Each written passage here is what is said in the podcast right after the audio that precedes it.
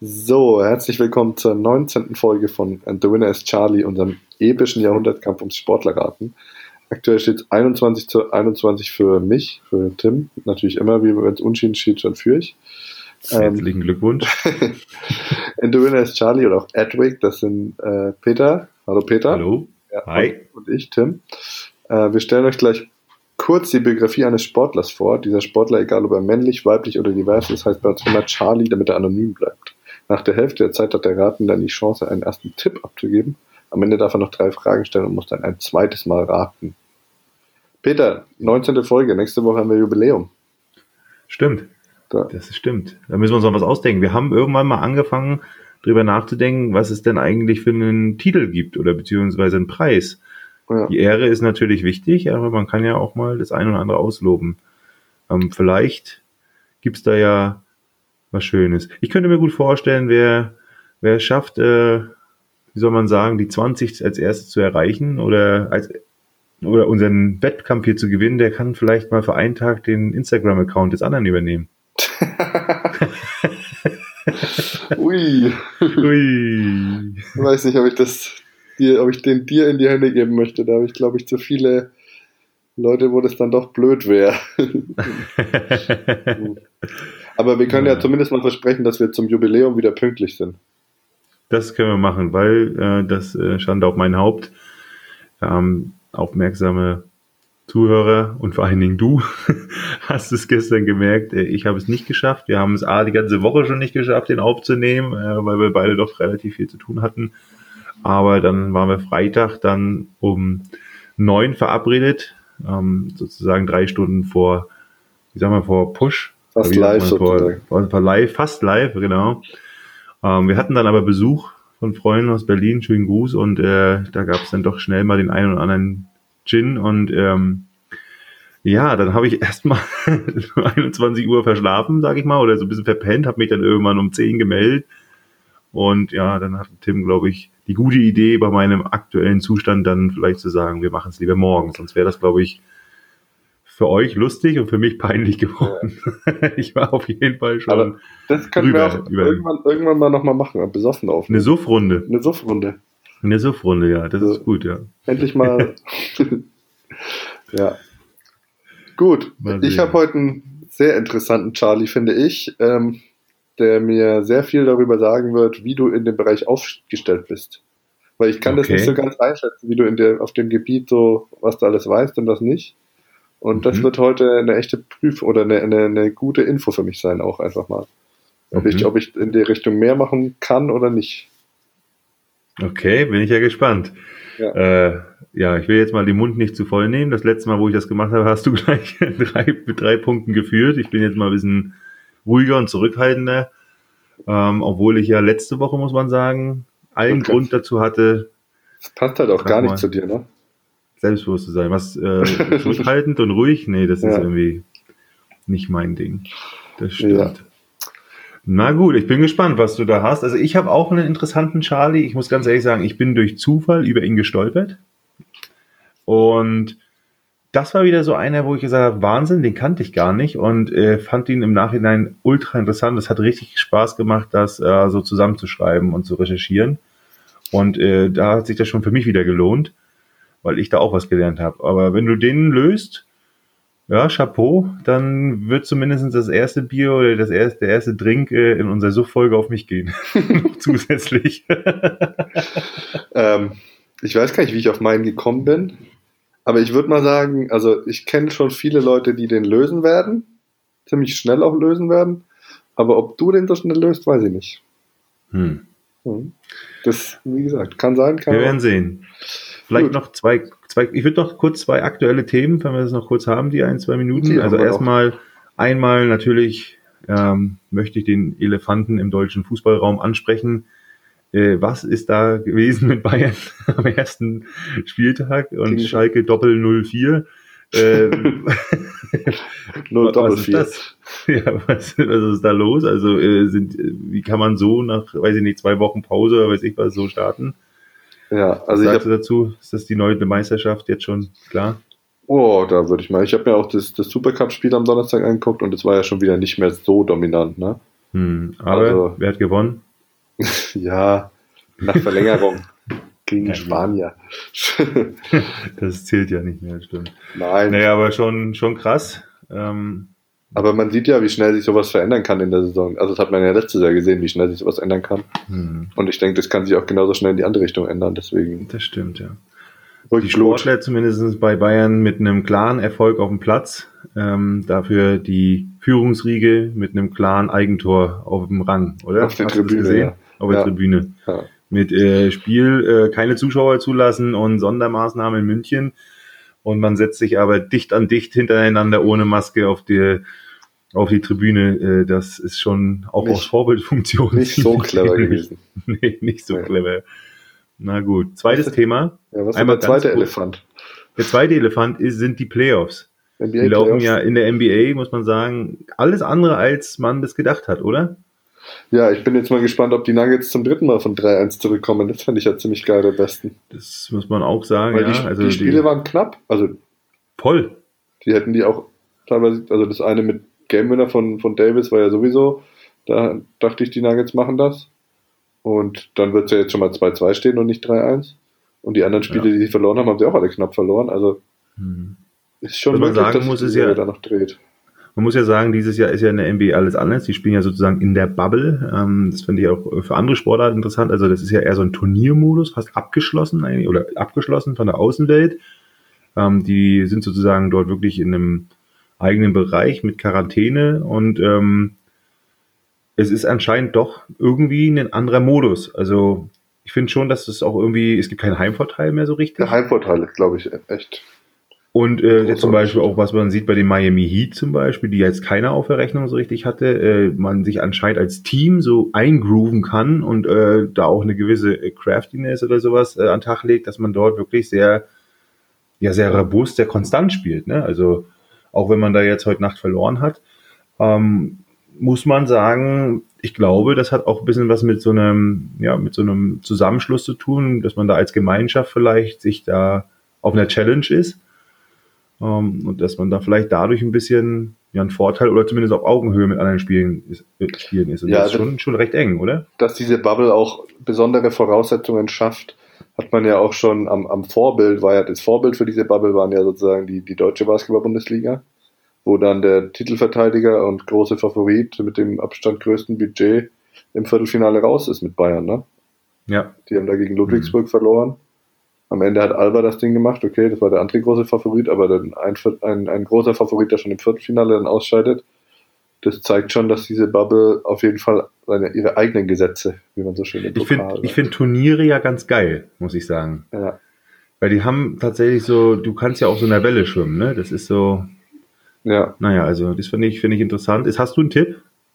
Für die NBA? sagen jetzt die, ja, sagen wir mal Conference Finals jetzt noch. Ich meine. Boah. Also ich glaube schon, dass Miami das noch. Miami wird das machen und ich glaube auch, dass die Lakers das machen werden. Das wäre mein Lakers Tipp. Miami Finale, das wäre schon, ja. also das hätte ich jetzt auch nicht gedacht, oder? Nee, vorab hätte ich das nicht gedacht, aber ich würde mich allerdings mehr freuen, wenn es Boston gegen Denver wäre. Nee, da muss ich dir widersprechen. Also ich finde Miami schon irgendwie sympathisch. Ähm, aber Boston ist jetzt auch kein schlechtes Team, das stimmt schon. Ähm, auf der anderen Seite muss ich ganz ehrlich sagen, ja, ich weiß es nicht, woran es liegt, aber irgendwie, ach, weiß auch nicht. Ich ja, also bei auch lieber, die, die Nuggets wären mir dann auch lieber, aber ich glaube, es ist eigentlich mir egal. Ich weiß nicht, ich kann mich irgendwie nicht mit dem LeBron anfreunden, obwohl ich absolut absolut äh, sagen muss, es ist ein überragender Spieler. Es ist eigentlich, äh, es ist eigentlich unglaublich eigentlich, äh, wie der spielt, was der immer wieder aufs Parkett bringt. Ja. Ja, ich finde halt, Jokic ist halt schon ein geiler Spieler eigentlich. Einfach. Die sind ja jung, man darf ja nicht vergessen, was sind die beide? 23? Ja, Jokic ist, glaube ich, 24, aber ich bin. Ja, Wahnsinn, ja. die sind ja unter Jamal Murray, wie der jetzt spielt, also das ist ja auch unglaublich. Also so sicher, was hat, diese Moves, diese komischen Wegfallwürfe aus der, aus der, also was habe ich noch nicht gehört? Of Balance. Der hat keinen einzigen einfachen Wurf getroffen bisher in der ganzen Serie. nur Nee. Nur Also sonst kann man sich die NBA tatsächlich leider nicht mehr so angucken. Ist relativ langweilig geworden, aber jetzt so in den Playoffs, da kann man sich die Spiele schon nochmal angucken und jetzt wird es auch echt intensiv. Jetzt wird teilweise sogar Defense gespielt. ansonsten. Ja, im, im, letzten Viertel. Ja, ansonsten muss ich sagen, äh, in so, so einer Season, das ist eigentlich zwar spektakulär, aber so wirklich mein Basketball ist das nicht. So, genug gebabbelt. Genau. Dann habe ich eine Frage an dich. Ja, hau raus. Ähm, Dirk Nowitzki mhm. ist ja MVP der NBA geworden. Mhm. Welcher deutsche Spieler hat es geschafft, auch MVP zu werden in einer amerikanischen Profiliga? Oh, das ist ja einfach. Leon Dreiseitel. Ja, das, das ist richtig. Und zwar wann? Ja, jetzt die Saison. Richtig. Welche Liga hat es geschafft? NHL. Genau. Für die, die das nicht wissen, ist Eishockey. Also es gab ja. einen deutschen Spieler, der hat es geschafft in der besten Hockeyliga der Welt. Damit streiche ich ja. den, damit streiche ich den von meiner Charlie-Liste, oder? äh, ich denke denk mal, ne? Also äh, den hatte ich mir auch aufgeschrieben, aber da hatte ich gedacht, dass da läufst du nicht rein, dass du den nach einer Minute löst. Ja. naja, aber kommt, immer an, kommt ja immer darauf an, wie man ihn verpackt, ne? Ist aber eine spannende, spannende, äh, spannende Persönlichkeit. Ich habe schon mal ein bisschen reingeguckt. Ja. Krass, 95er Baujahr, Wahnsinn. Das fühlt sich alt jetzt? Das, ja, da fühle ich mich alt. 95er Baujahr, MVP der NHL geworden, spielt bei den Edmonton Oilers. Äh, ja, mit denen wird es wahrscheinlich schwierig, einen Titel zu gewinnen, aber trotzdem, er will ja. auf jeden Fall das schaffen. Gut, dann äh, darf ich entscheiden, dass ich loslegen werde. Sehr gut. ja. Dann, geht, dann auf geht's. So, Charlie wurde am 3. November 1942 in Briesen bei Bilin im sogenannten Reichsgau-Sudetenland als Charlie Friedrich Charlie geboren. Nach dem Ende des Zweiten Weltkriegs wurde seine Familie aus der Tschechoslowakei vertrieben und siedelte sich in Rossleben an. Im Osten also mal wieder. Dort wurde Charlie zum berühmten Sportler und wie das nun mal so war in der ehemaligen DDR mit bekannten und erfolgreichen Charlies, versuchte die Stasi ihn anzuwerben. Im Dezember 1971 wurde Charlie von der Kreisdienststelle Jena geworben. Er erhielt den Decknamen Charlie Schaxel und wurde über 16 Jahre lang als gesellschaftlicher Mitarbeiter Sicherheit geführt eine untere Kategorie des ostdeutschen Spitzelwesens. Schriftlich verpflichtet hat sich Charlie jedoch nie. Er sei aber auch nie als Widerstandskämpfer aufgetreten, Das sagt Charlie selbst. Er habe über gute marxistisch-leninistische Grundkenntnisse verfügt und ständig versucht, diese auch in seiner Arbeit anzuwenden. Das sagt seine Stasi-Akte. Charlie behauptete immer, dass er den hartnäckigen Bemühungen der Stasi, ihn als inoffiziellen Mitarbeiter zu gewinnen, widerstand. Einmal haben habe, haben, habe man ihn verschleppt und eineinhalb Stunden versucht, ihn zu überzeugen. 300 Mark monatlich habe man ihm geboten, doch Charlie habe abgelehnt. Er sollte Informationen über andere Charlies liefern. In seiner Akte steht nichts von dieser Ablehnung. Stattdessen soll Charlie zuverlässige und objektive Informationen geliefert haben. Als dies 2001 aufgedeckt wurde, war Charlie längst im Westen tätig. Sein damaliger Club beauftragte einen Sportjuristen, der feststellte, dass die Angelegenheit für uns kein Vorgang sei. Bekräftigt wurde diese Aussage durch die Tatsache, dass Charlies Akte nur 127 Seiten lang war, was damals wirklich wenig war. Sie enthält außerdem keinen einzigen schriftlichen Bericht Charlies. Nachweislich geschadet hat der verdiente Meister des Sports also niemanden. Bei keinem Thema, sagte er, kann ich ruhiger schlafen als beim Thema Stasi. Allerdings hat er 1979 über seinen früheren Assistenten, Charlie war mittlerweile Trainer, Informationen weitergegeben, die unappetitlich anmuten. Dieser war 1979 über Jugoslawien in den Westen geflohen. Charlie wurde daraufhin von einem Stasi-Offizier befragt. Er berichtete vom wenig mannhaften Charakter des Geflohenen und ließ sich dann laut Akte über das Sexualleben und die gescheiterte Ehe seines geflohenen Kollegen aus. Der geflohene Kollege kennt den entsprechenden Bericht aus seiner Opferakte. Er findet Charlies Einlassungen billig und völlig aus der Luft gegriffen. Charlie wurde inzwischen geraten, den Kollegen wenigstens mal anzurufen. Natürlich hatte Charlie nicht nur eine Stasi-Akte, sondern auch eine sportliche Laufbahn.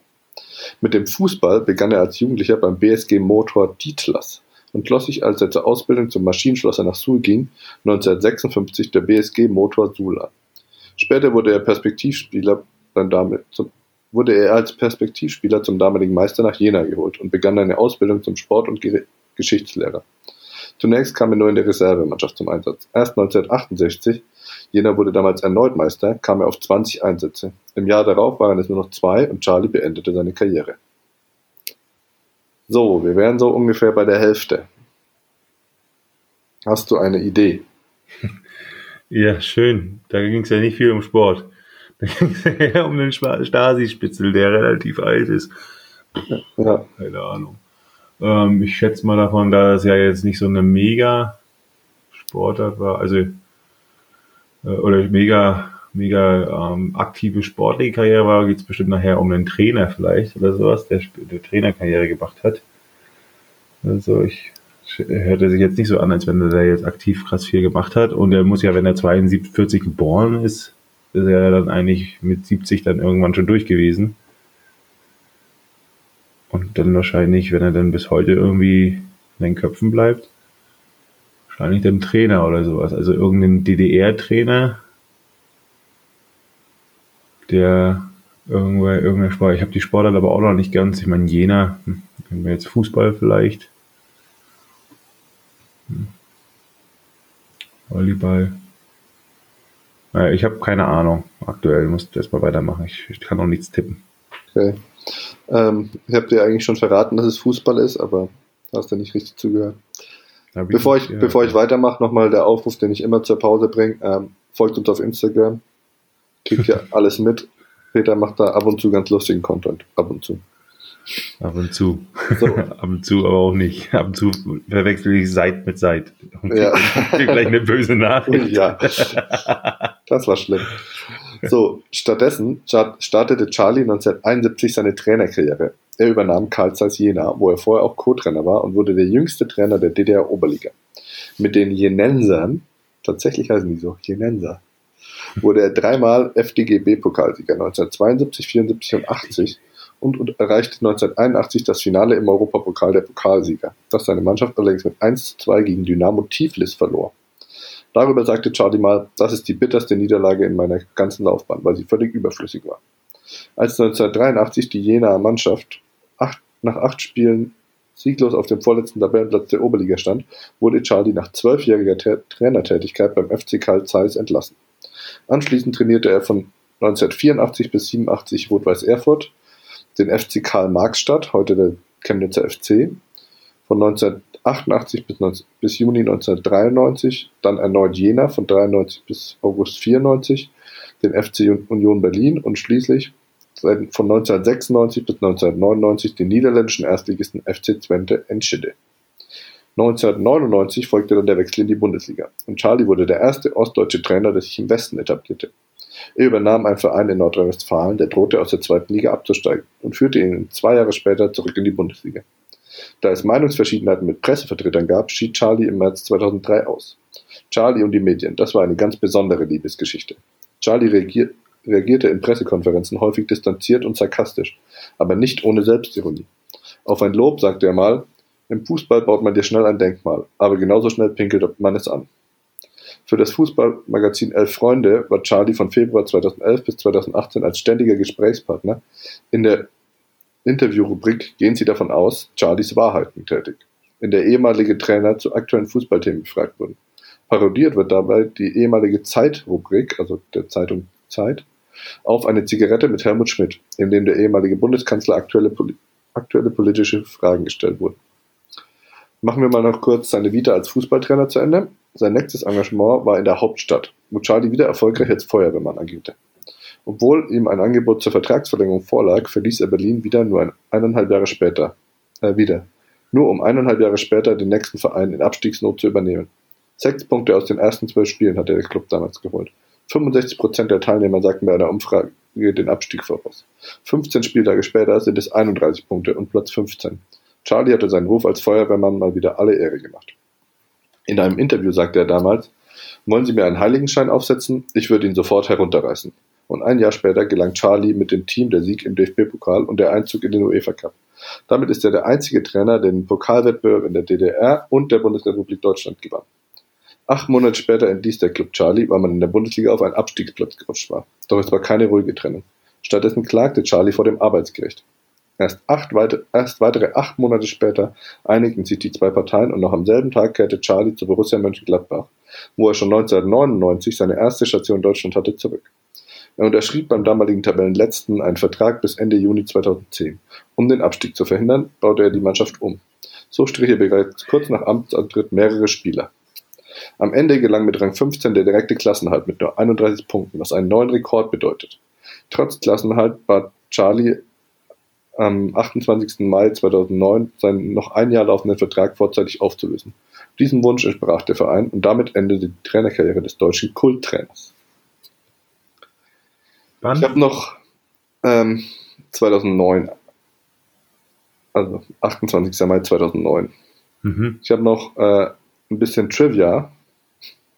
Und zwar ist Charlie Mitglied der Deutschen Akademie für Fußballkultur und mehrfach als Jurymitglied beim Deutschen Fußballkulturpreis aktiv gewesen. Ähm, vor der Fußball-WM der Schriftsteller 2007 trainierte er kurz die deutsche Autorennationalmannschaft. Und beim Deutschen Fußballkulturpreis 2007 wurde seine Aussage, in schöner Regelmäßigkeit ist Fußball doch immer das Gleiche, als Fußballspruch des Jahres ausgezeichnet. Und dann habe ich noch eine Information, die dich jetzt vielleicht draufbringen könnte. Ähm, über sich selbst sagte er mal, er sei der Mann mit dem Allerweltsnamen. So, ich blicke in ein, ja, nicht ratlos, angeschränkt, nachdenkendes Gesicht. Aber das ist genau die Prüfung, die ich mir gedacht habe. Oh. oh, ich habe das Gefühl, also ich bin ehrlich, tapp irgendwie noch im Dunkeln. Echt? Aber ich habe irgendwie das Gefühl, das ist gleich da. Also wenn ich das jetzt nicht errate, das ist peinlich. Ich war am Anfang die ganze Zeit bei Eduard Geier, aber der hätte, der hat so lange Cottbus trainiert und so, das hätte, hätte zu bringen müssen. Freunde, also es gab ja, aber ich weiß nicht, ob der, was ist ein DDR-Typ? Es gab ja so einige Trainer, die, also sag ich mal so als Feuerwehrmann geholt worden sind. Ja, da gibt es einige.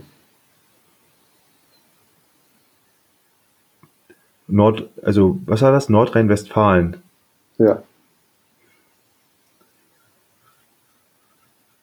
Also so fair kann ich ja sein. Ich habe dir den Verein ja nachher auch noch genannt, der Borussia Mönchengladbach. Genau, das ist der erste Verein in, in, im Westen gewesen.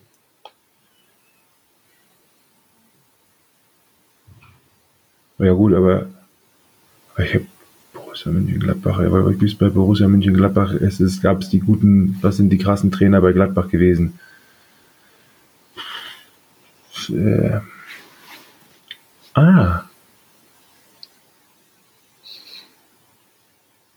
Allerweltsname? nee, ist das ein, ist das ein, echt? Aber du hast so viel Zeug erzählt, das, also das verbinde ich gar nicht. Hm. Na gut, ich habe drei Fragen, ne? Ja. Ähm, wie heißt der eine? Ähm, oh, wie heißt der?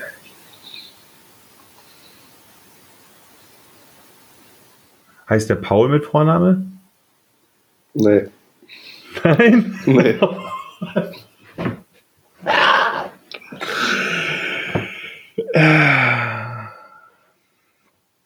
Du meinst wahrscheinlich Paul Breitner, oder? Nee, Aber der war ja kein Trainer. Nee, nee. Was heißt der nicht?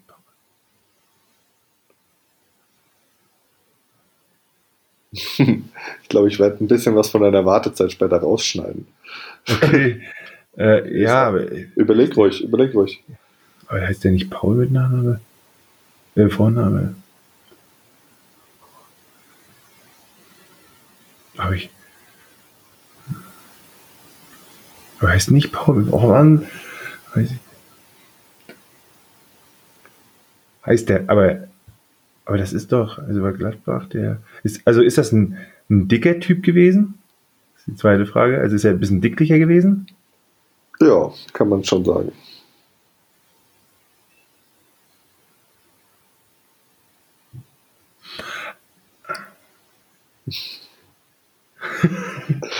He heißt der Meier mit Nachname? Ja.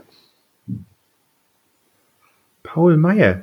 Nee, heißt er nicht Paul Meier? Ja, Paul nee. heißt er nicht, das habe ich dir jetzt vorhin gesagt. Verdammt.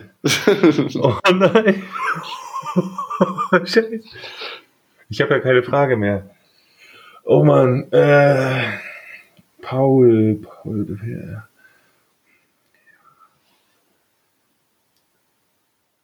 Hermann Mayer. Hermann Mayer. Ich löse. Hermann Mayer. Oh, das ist falsch. Das ist falsch? Ja, Hermann Mayer ist eine Skirennfahrer. Hans Meyer ist richtig. Hans, nein! Scheiße, nein, das ist Hans Meyer, natürlich ist es Hans Meyer, nein. oh nein. Oh nein. Ja, also das. Ich hoffe, da bist du mir nicht böse, aber das können wir nicht zählen lassen. Nee, das können wir nicht zählen lassen. Hermann, ich hatte ja auch noch Paul Meyer. Wie kannst du Hans Meyer, natürlich Hans Meyer. Weiß ich nicht, wie auf Paul Meyer kommen, man. Hans Meyer, ich weiß überhaupt auf Meyer kommen, komme ich eigentlich nur darauf, weil das der einzige Trainer ist, den ich so ein bisschen mit Gladbach noch verbinde, außer damals halt die, ja, die ganz das, alten Zeiten. Äh, dass der mit Nürnberg den, also das war ja mein versteckter Hinweis. Ich habe ja nur von einem Club gesprochen, mit dem er den DFB-Pokal gewonnen hat. Ja, das habe ich alles gar nicht auf dem Schirm. Also ich Aber weiß es ist ja sogar also, der Club, mit dem er den DFB-Pokal gewonnen hat. Das also stimmt. Nürnberg. Ja. 2007. Nee, aber das wusste ich tatsächlich nicht. Er hat mit dem Club den Pokal gewonnen. Stimmt. Ja. Ja oh Mann, ja, da habe ich, da, oh, da habe ich Lücken. Da muss ich aufpassen. Da muss ich mich, da muss ich immer ein bisschen ein paar Sachen mehr durchlesen. oh, Hermann Mayer. Nee, Hermann Mayer ist ein, stimmt, das ist ein Skifahrer. Ja. Oh, verdammte Axt. Ja, okay, ich sehe es ein. Das kann man nicht gelten lassen. Oh, wenn du nicht so schnell, wenn du nicht so schnell gesagt hättest, du löst Hermann Mayer, sondern noch kurz so mit dem Namen gespielt hättest, dann hätte ich dir vielleicht noch den Tipp gegeben, dass es nicht richtig ist. Oh, du warst dir ja so sicher. Oh, das macht es jetzt dann noch schlimmer. Oh, verdammt. Ja, aber so ist es halt. Äh, wenn ich mir sicher bin, schmeiße ich drauf. Ja. So. In dem Fall war es dann zwar kein Airball, aber ja, ist in and out. Verdammt, oh, das wird mich ärgern. Oh, ja, okay, der war gut. Aber der war gut recherchiert. Interessant. Also ja. Hans Meyer war ein Stasi-Spitze. Stasi das wusste ich tatsächlich auch nicht. Also ich wusste, dass das ein, ein, cooler Typ war, weil der in Nürnberg halt auch immer so echt witzige Interviews gegeben hat und witzige Pressekonferenzen und so. Und der ist jetzt schon 70 Jahre alt. Ja, der ist jetzt schon 78 Jahre alt. Nee, wenn er 43 geboren ist? 42, glaube ich. 42, ja, dann wird er jetzt. Ach so, stimmt, dann wird er jetzt 78, stimmt. Wahnsinn. Ja, der wird demnächst 78, ja. Ja, genau, ich weiß, nee, aber ich weiß nämlich noch, dass ich äh, in Nürnberg bei der Zeitung war, als der 75 wurde. Und dann gab es da halt ein großes Porträt über den und so. Und aber irgendwie schon, ich fand den auch gut, den Trainer. Also auch irgendwie, weil er so, äh, so eine gewisse, ja, so einen gewissen Charakter hatte. Irgendwie. Ja, der war auch sehr beliebt. Also das mit den Medien, war das war natürlich so immer so ein Hin und Her mit ihm, ne? aber so bei den Journalisten ja. und so war der schon eigentlich beliebt als Typ her. Ich habe manchmal das Gefühl, so, so, blöd wie es ist, ich meine, andere, es gibt auch andere, die Kinder sind, aber ich glaube, irgendwie, wenn du ein bisschen, ich weiß nicht, ich sag mal, wenn du das nicht so mitspielen willst, so diese, dieses manchmal so ein bisschen doch äh, reißerische, dieses ähm, gerade im Abstiegskampf, da ist es ja, ist ja klar, das, äh, da geht es ja darum, Schlagzeilen zu machen, äh, ich sag mal, Zwiespalt aufzudecken, Probleme, ne, das ist interessiert mhm. ja. Äh, und das wird, wenn du das als Trainer natürlich auch weißt, dass es das Business bisschen ist, weil es kauft, verkauft sich nun mal auch gut in den Medien. Ich meine, du als Journalist, äh, ich meine, ist, ihr habt ja auch ein schweres Business, ihr müsst äh, auch äh, euch immer mehr daran noch, wie soll man sagen, die Spreizung machen zwischen eigentlich guten, recherchierten Themen, die wichtig sind, aber gleichzeitig auch, wie soll man sagen, muss der Wurm ja dem Fisch schmecken und, und der Kunde klickt natürlich bei oder, oder liest äh, eben nicht irgendwie so alles in Ordnung im Abschiedskampf. Man hält zusammen und äh, arbeitet ge äh, gemeinsam daran, äh, ähm, den Klassenerhalt zu schaffen. Das interessiert wahrscheinlich keine Sau, sondern man will schon hören, dass da richtig ja. Feuer in der Bude ist. Und ich glaube, da hat er dann auch ein bisschen manchmal keinen Bock drauf gehabt. Oder das ja. zumindest auch durchschaut, ne? Weil er natürlich darauf gehofft hat, dass er da die Ruhe reinkriegt. Ja, ja und Feuer, für mich als, Mann, Hermann Mayer. Rast den Hang hinunter. oh Mann, nee. Und für mich als, als heimlichen Hertha-Fan ist es natürlich auch, da war er halt auch Feuerwehrmann.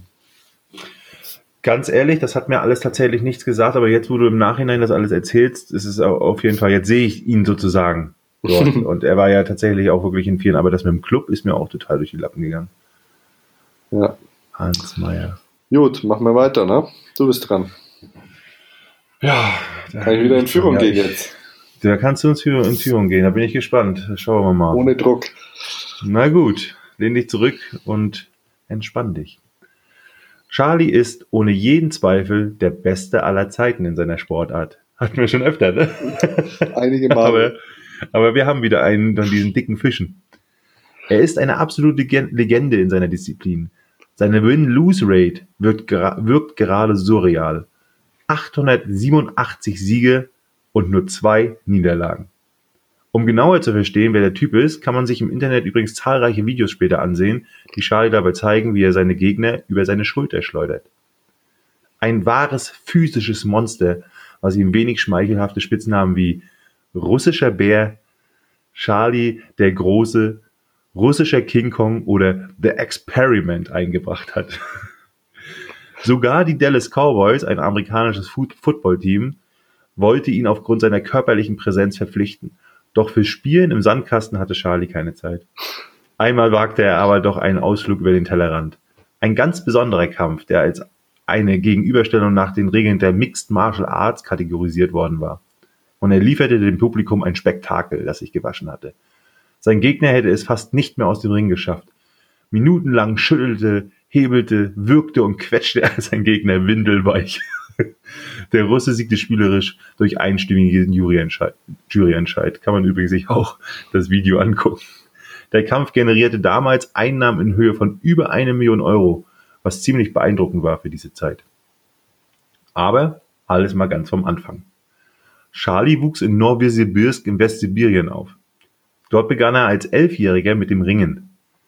Man munkelt, dass er dort nur zum Spaß mit Bären gekämpft hat. Daher stellte man diese auch später unter Naturschutz. Er kämpfte im Superschwergewicht und wurde während seiner gesamten Karriere von nur einem einzigen Trainer trainiert. Charlie war zu seiner aktiven Zeit ca. 1,90 Meter groß. Wie groß bist du, Tim? 1,98. 1,97,5. Mhm. Ja, ein bisschen größer, genau. Aber 1,90 Meter und was wiegst du? Austrainiert mit Muskelmasse, so wie du jetzt momentan bist? So 105, 106. Ja. Charlie war zu seiner aktiven Zeit 1,90 Meter groß und wog dabei 130 Kilogramm. er verfügte eine, über eine überragende Physis. In Verbindung mit seinem großen technischen Repertoire begründete er Ende der 80er Jahre eine beispiellose Ära. Charlies Markenzeichen war der verkehrte Ausheber aus dem Stand, der auch als Charlie Lift in die Geschichte einging.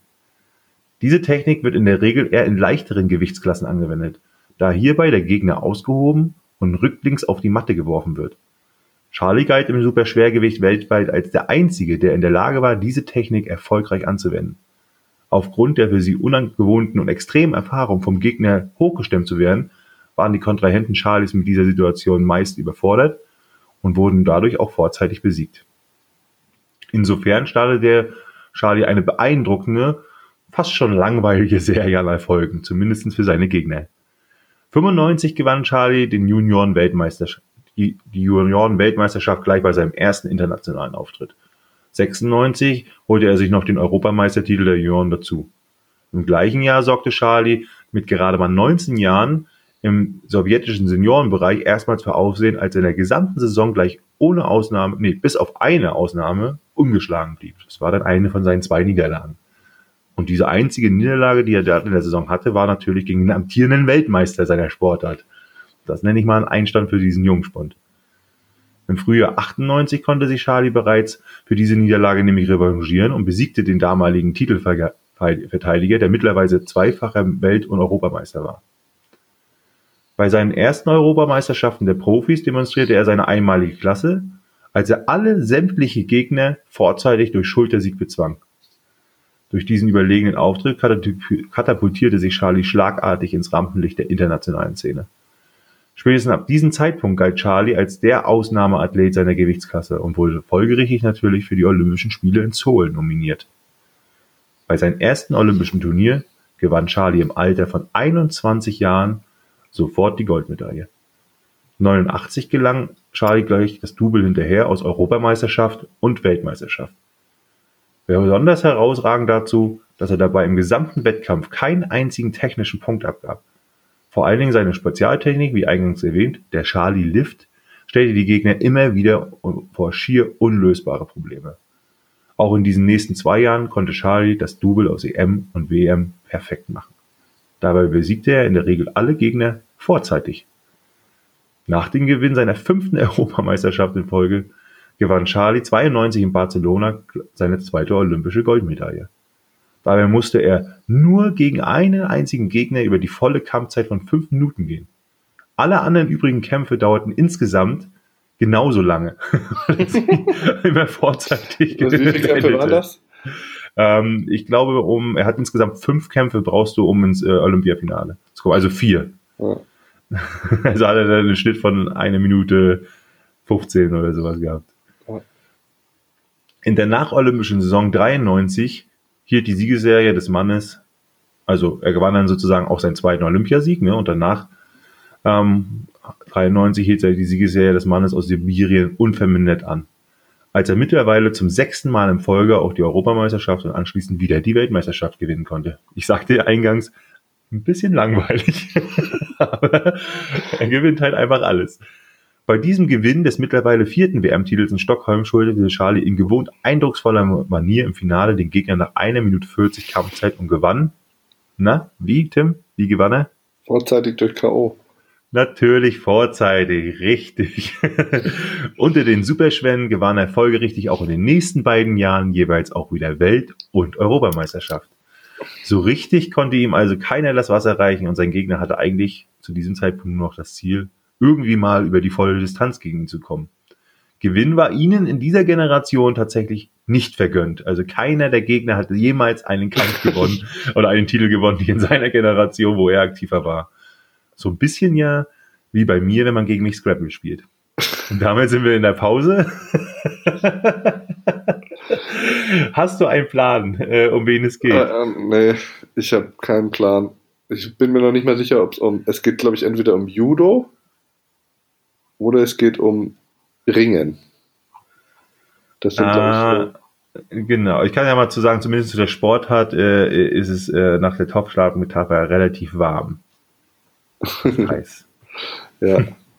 Aber nee, ich hatte Judo in der Uni und mit Ringen hatte ich auch schon ein paar Berührungspunkte so über die Arbeit mal, aber ich habe keinen, nee, keinen Plan. Ja. Dann machen wir weiter. Steigen wir mal jetzt in die zweite äh, Etappe mit einer Schreckensmeldung ein. Es kann ja nicht immer alles so gut laufen. Denn 96 war vorrangig von einer, war eigentlich die Saison von einer schweren Schulterverletzung Verletzung von Charlie mhm. geprägt.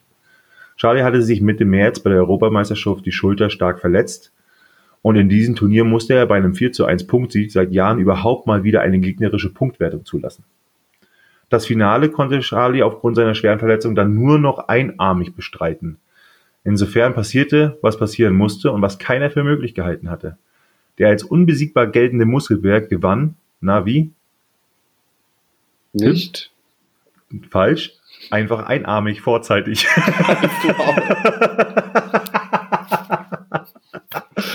und holte sich abermals den Europameistertitel.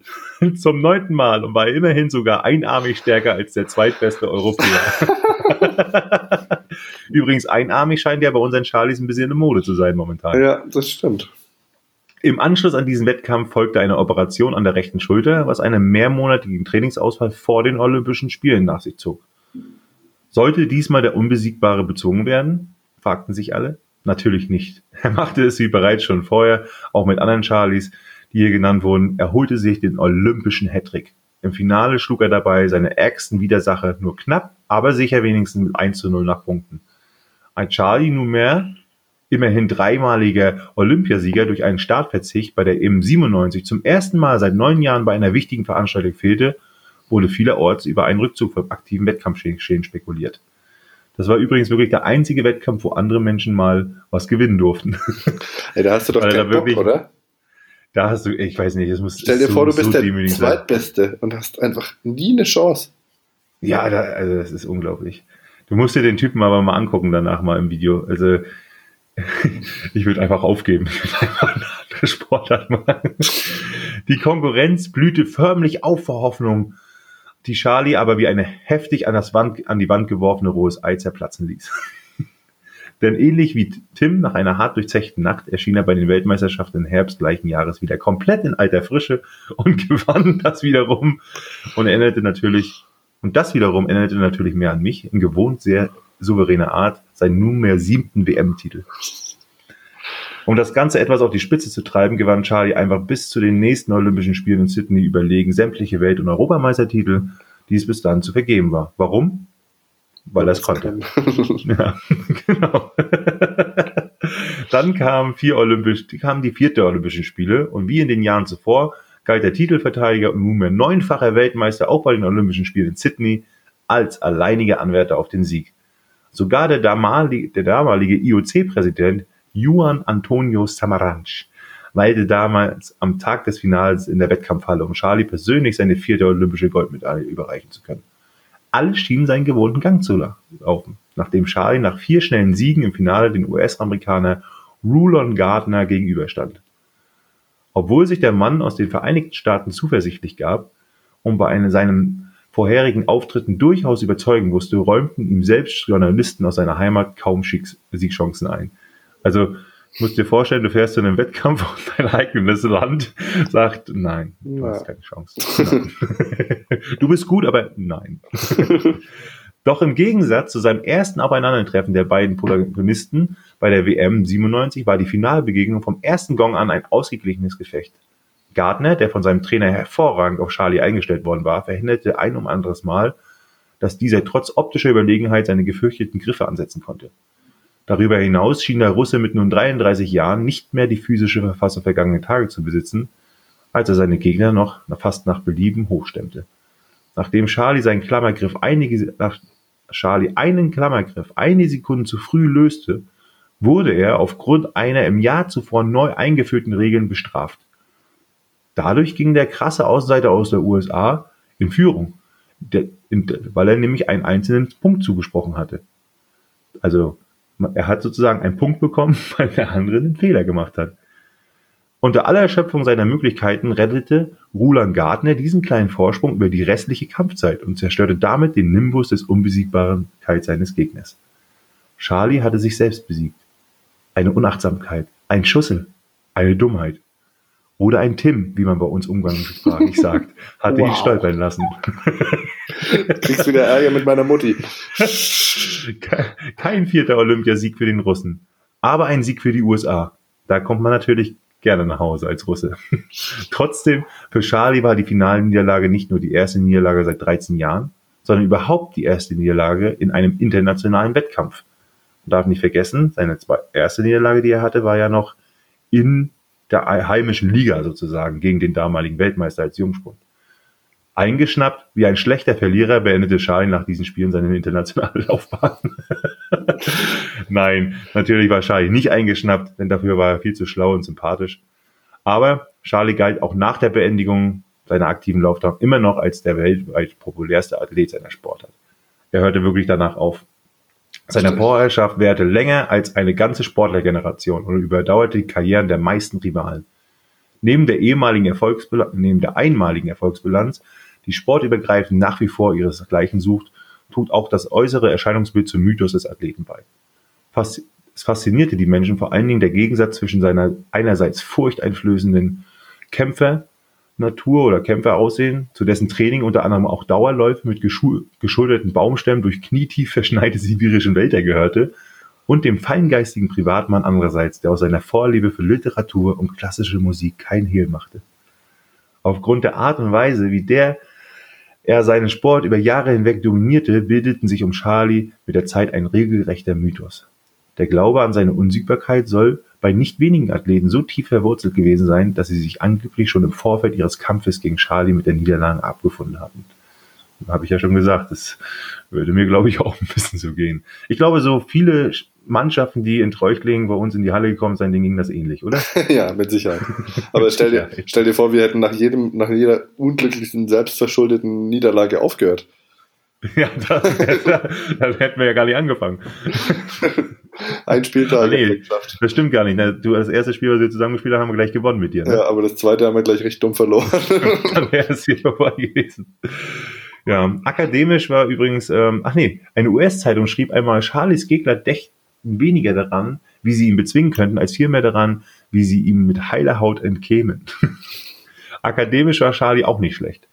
Er absolvierte gleich zwei Studiengänge, einmal für Technik und Transportwesen sowie ein Studium an der Sporthochschule in Omsk. Außerdem promovierte Charlie zum Doktor der pädagogischen Wissenschaften und habilitierte danach an der Akademie für Körperkultur in St. Petersburg. Vom damaligen Präsident Russlands, Boris Jelzin, bekam er die Auszeichnung Held der Russischen Föderation verliehen. Und wenn er nicht so stur gewesen wäre, dann hätte man ihn bestimmt als Bösewicht in einem Hollywood-Thriller sehen können. Aber er lehnte auch diese vielen Angebote leider ab. Und damit sind wir am Ende. Okay, also ich habe wirklich keinen Plan. Hartes Brot, muss ich, sagen, der ist echt. Also ich hätte es auch nicht gewusst. Äh, ich, wie gesagt, ich bin drüber gestolpert, aber das ist ein krasser Typ. Aber wir können ja mal für die Zuhörer, die jetzt vielleicht, ich stelle jetzt mal ein paar schlaue Fragen für die Zuhörer, die noch am Raten sind, sozusagen, die sich noch zutrauen. Also ist es ist äh, ja ein Judo. Ich kann ja erstmal vorher, ich kann ja vorher noch mal einen Tipp geben. Ja, gib mal noch einen Tipp. Also es gibt in Berlin einen, ich sag mal, großen bekannten Platz, der so heißt wie Charlie mit Vornamen. Alexander. Mhm. Ja, klasse. Schön. Ähm, ja. Ja, ist es, äh, ist denn die Sportart Judo? Nee. Nee. Ähm, dann ist es. Gibt es da noch irgendwas? Es gibt Judo, es gibt. Aber Karate ist ja. Karate ist ja nicht so mit so Würfen, oder? Auch. Auch. Ich, wie gesagt, ich hatte damals nur Judo. Mhm. Hm. Ja, was kann man noch für schlaue Fragen stellen? Na, ich will mal zu Sportart vielleicht nochmal einen kleinen Tipp. Du lagst ja schon vorhin gar nicht so falsch. Ne? Ich habe meinte ja, er, ne, er minutenlang schüttelte, hebelte, wirkte und quetschte er seinen Gegner windelweich. Ja, also ist es Ringen. Genau. Ja, okay.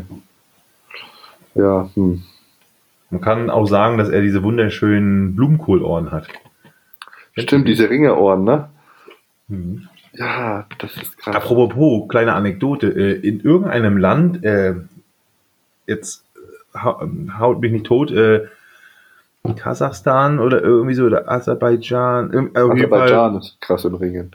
Ja, da kommt ja der aktuelle, oder kommt, kam dann auch einer her, der auch nochmal relativ dominant war. Kommen sehr, sehr gute Leute aus dem Ringen her. Aber ich glaube, dass Aserbaidschan in dem Land ist es nämlich ein, ja, es ist ein attraktives Merkmal der Männer, dass man solche Ohren hat. Und so, so eine Schwuppen wie du und ich zum Beispiel, die körperlich und persönlich eher so am unteren Ende der Männlichkeit leben würden, die sich nicht zum Ring trauen würden, die, die machen nämlich was in Aserbaidschan? Die lassen sich von ihren Freunden mit einem Hammer die Ohren zerstören, zerschlagen, damit die automatisch sich so, so anschwellen. Kein Scheiß. Wer mal Bock hat, ein bisschen zu würgen, der kann das mal auf YouTube suchen. Das ist wirklich so. Das ist kein Scheiß. Die geben, geben sich dann so eine Spritze, dann wird das auf so eine Flasche gelegt, das Ohr, festgehalten und dann kommt einer und schlägt mit dem Hammer das Ohr kaputt. Alter, ist das widerlich. Das ist widerlich. Ja, aber die sehen dann so ein bisschen so aus wie so Elben, oder? Na gut, Elben haben ja eher so äh, spitze Ohren. Die, ja. das, ist ganz, das ist richtig so, eigentlich sieht das eher aus wie so ein kleinen, fast ein bisschen wie so ein wie so eine Wucherung. wie so ein Unfall. Ja, aber gering, genau. Und ich hatte damals auch in der Klasse einen, ach nee, jetzt erzähle ich was Falsches, das war Judoka, stimmt, aber der war auch deutscher Meister, der war echt gut. Ja, Ringen, nee, aber, in, in Nürnberg haben die ja sehr gute Ringer. Mhm. Bei Johannes, ähm, da war ich, war ich auch mal, aber nee, ich glaube, du musst jetzt mal auflösen. Es handelt sich um den großen Alexandre Karelin. Noch nie gehört. Wirklich Never nie. heard of, ne? Ja, ich muss ganz ehrlich sagen, das war wirklich, äh, da bin ich auch ehrlich zu dir, das war jetzt eine schwere Nummer. Ja, der Ben. Dementsprechend kriegst du demnächst auch mal wieder ein Leicht. Der Ben hat sich ja so gefreut, dass er diesen Spruch, den wir immer bringen, mit denen, dass wir unsere Charlies raten, oder du ja. ja eigentlich immer, dass ja. er den auch untergebracht hat. Also ich würde sagen, du hast ja normal in drei Kategorien, glaube ich, ne?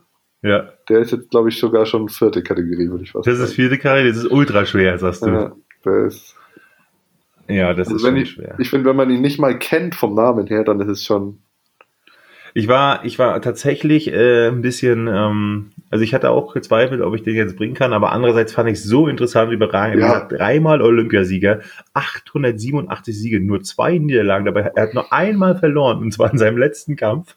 Ja. Und das nur, weil er selber eine vorher, ein, ein Jahr vorher eingeführte Regel äh, irgendwie anscheinend dann in dem Moment in der Hitze des Gefechtes nicht, nicht, äh, ja, oder missachtet hat und dadurch hat er sich selbst besiegt. Ja, ja krass. Aber Google den Typen mal. Ja, Google ich, mal das mal. Bild. Alexander Karelin. Na gut, dann war das eine Nullnummer. Du ja. hast äh, einen schweren nicht gewusst und ich habe einen leichten, völligst. der, sieht, der, der, sieht ein bisschen aus wie der Beißer. Ja, weißt du, wen ich meine? Von, von äh, James Bond? Ah ja, stimmt. Alter, was Alexander. Und der ist jetzt Politiker übrigens. Ja, das machen sie gern, die Sportler in Russland, ne? Ja. ja. Alter, wie der aussieht. Also wirklich. Ja, da gibt es wirklich so, also der sieht nicht schön aus. Geisteskrank. Der sieht aus, als wäre er gezüchtet wohl für, für diesen Sport. Also wirklich Wahnsinn. Und das Krasse war bei ihm wirklich, dass er halt es geschafft hat, eine Technik anzuwenden, also dieser Schale-Lift, der Karelin-Lift, äh, dass er es geschafft hat, halt diese Schweren im Superschwergewicht tatsächlich hochzuheben und über die Schulter zu schmeißen. Das mhm. äh, war ja vorher nicht, nicht möglich. Wie waren deine Spitzname nochmal? Der russische Bär, russischer King Kong, russischer King Kong. Charlie der, Charlie der Große und The Experiment. Wahrscheinlich äh, äh, sind es irgendwelche Übersetzungen, schlechte Übersetzungen aus dem Russischen. Safe gezüchtet irgendwie. Alter, ja, vor allem guckt er aus Sibirien, sieht ja, also, und es gibt wirklich, ich habe einen Artikel gesehen, wo die darüber reden, dass äh, es gemunkelt ist, natürlich eine Sage, dass er früher mit Bären ge gerungen hat als kleines Kind. Ja. Na klar. Na klar. Auch, ne, sollte es auch anders sein. Aber interessant, sehr, sehr unterschiedlich Charlie Samuel vorgestellt. Also. Das stimmt, ja. ja. Heute haben wir auch wieder sehr lange gebraucht. Ähm, ja. Aber war witzig. Bisschen Überlänge heute. Dann push du das jetzt raus, ja. oder? Jo, mach ich Schneidest es zusammen und ich gehe in die Werkstatt. Viel Spaß. Alles klar. Dann ah, ja, ich habe rein. Ich habe noch einen Abschlussspruch, ne? Hier. Ah, stimmt. Ja, ich habe Sage ich jetzt schon mal Tschüss. Ja, Tschüss Peter. Ich habe nämlich hier tschüss. eine ganze Reihe von Abschlusssprüchen. Ähm, ich gebe euch jetzt mal vielleicht zwei. Den, also natürlich von Hans Meyer, den meinem Charlie. Einmal hat er gesagt, ähm, zu den Fans des FC Nürnberg hat er gesagt, ihr wisst ja, beim Geschlechtsverkehr dürft ihr mich immer stören, aber bei der Fresserei ist es einfach scheiße. Und den fand ich auch gut. Ähm, auf die Frage, ob der Punktgewinn bei Bayern München das schönste Weihnachtsgeschenk sei, hat er gesagt, das kann ich jetzt nicht sagen, sonst bekomme ich Probleme, wenn meine Frau an Heiligabend mit dem Päckchen mit der Feinripp-Unterwäsche ankommt. ja. Ja, witziger Typ. Ein, ein, einen hatte ich ja vorhin schon, den mit dem Denkmal bauen. Ja. Gut, auf Wiedersehen, Peter. Ciao. Tschüss.